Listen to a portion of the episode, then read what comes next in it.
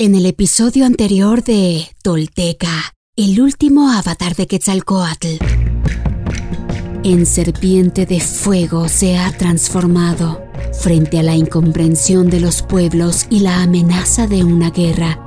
El avatar ha trascendido su propia piel y condición humanas, elevándose al cielo en una llamarada de desconcierto y temor para quienes este milagro ha atestiguado pero con ello despertando conciencias de manera mágica y brutal.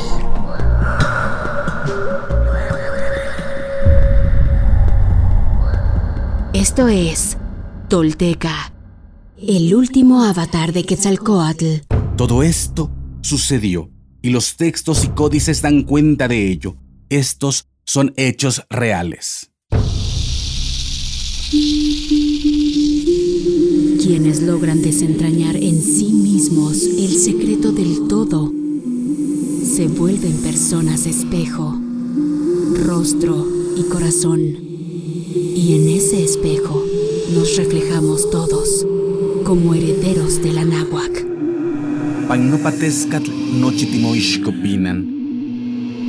Toish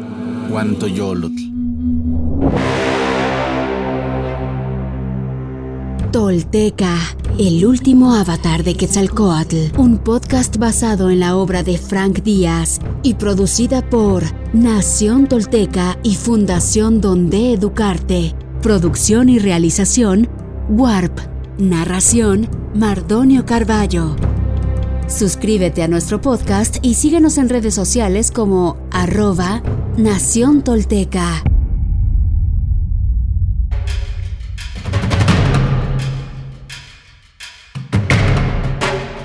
La guerra.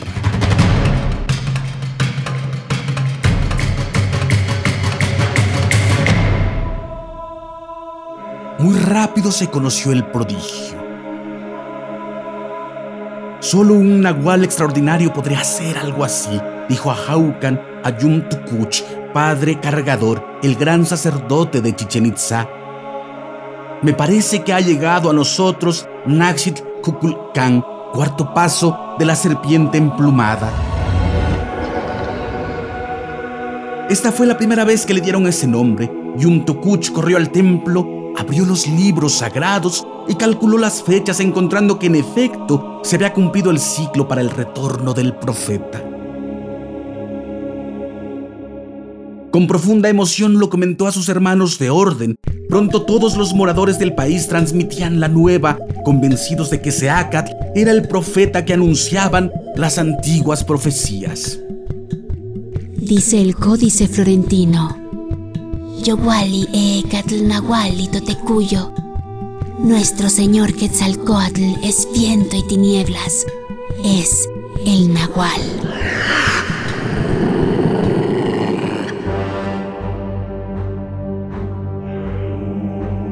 Se reunieron los gobernantes mayas para reevaluar el estado de la guerra. Escuchando el consejo de Seacat, replegaron sus tropas y enviaron a Huemac una propuesta de paz.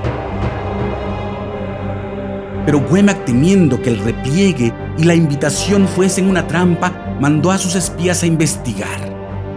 Al regresar, estos le contaron el milagro que había realizado Seacat y cómo los señores mayas lo habían declarado la manifestación de la serpiente emplumada. Sorprendido, llamó a Tezcatlipoca para escuchar su opinión.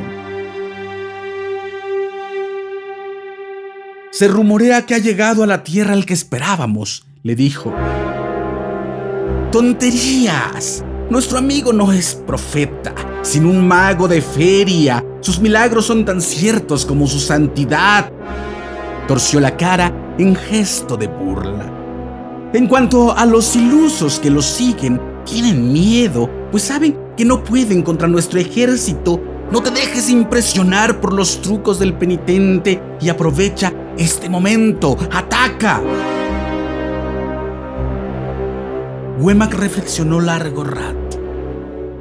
Al final murmuró, si es profeta, ya nos perdimos.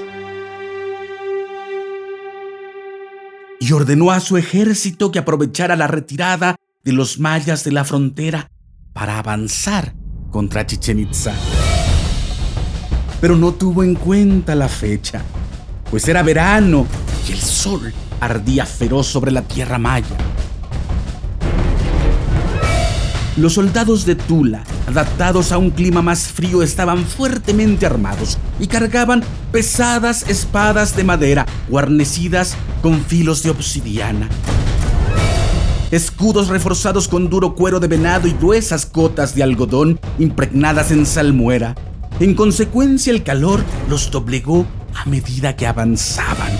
Y cuando llegaron a Chichen Itza, ya estaban derrotados.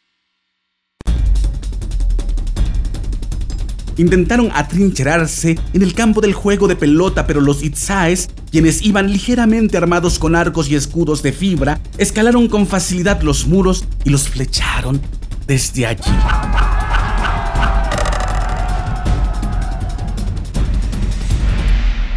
Matando a muchos y haciendo huir al resto.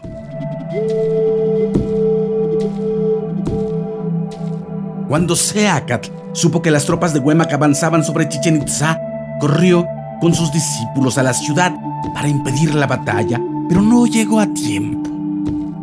Al entrar al patio del juego de pelota, vio los cadáveres de sus conciudadanos y exclamó, ¡Vergüenza! Mis cabellos han cubierto mi cara.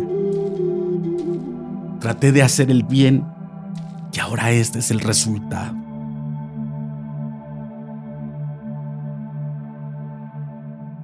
Huema comprendió que había cometido un error al enviar a sus tropas en la estación caliente y decidió esperar medio año antes de plantar otra batalla, temiendo que los mayas aprovecharan su derrota para invadir el territorio de Tula, ordenó a sus soldados que permanecieran en Chicalango y protegieran la frontera. La oscuridad de la guerra y la muerte flotaba ya sobre sus cabezas.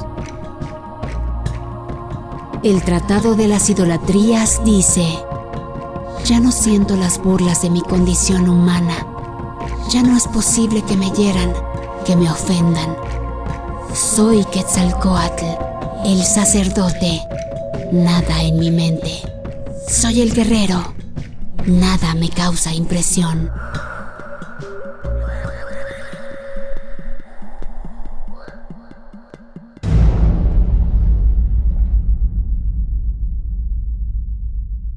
Sea Caltopilzinaxi el Quetzalcoatl, nuestro señor Uno Caña, cuarto paso de la serpiente emplumada. Entre los hombres él ha tratado de instaurar la paz permanente y una forma de vida a través del merecimiento afianzado en el servicio a los demás. Pero no ha sido fácil y el Mesías está aún lejos de poder cambiar el miedo, la traición y la envidia por un inquebrantable y definitivo espíritu de comunidad. Pero él hará todo lo necesario para recrear el mundo bajo la guía de la serpiente de las mil plumas.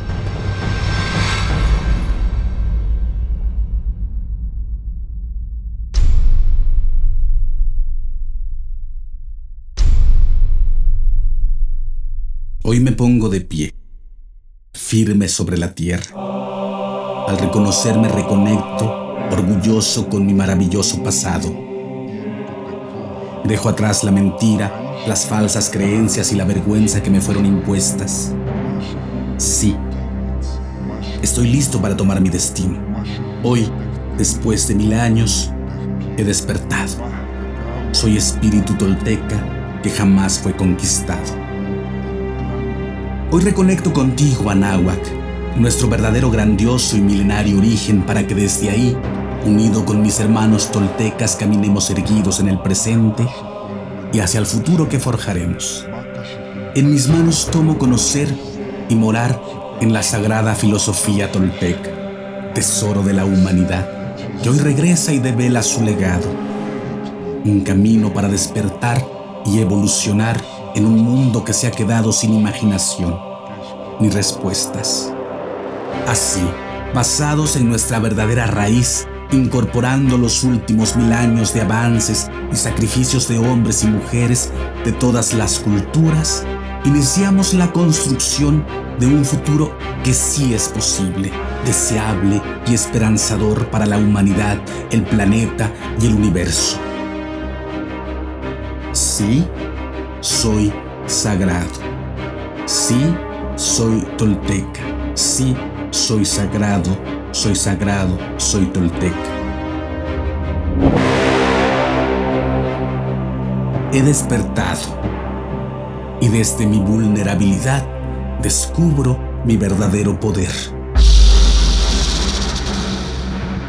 Una vez más, mi corazón brilla en el horizonte.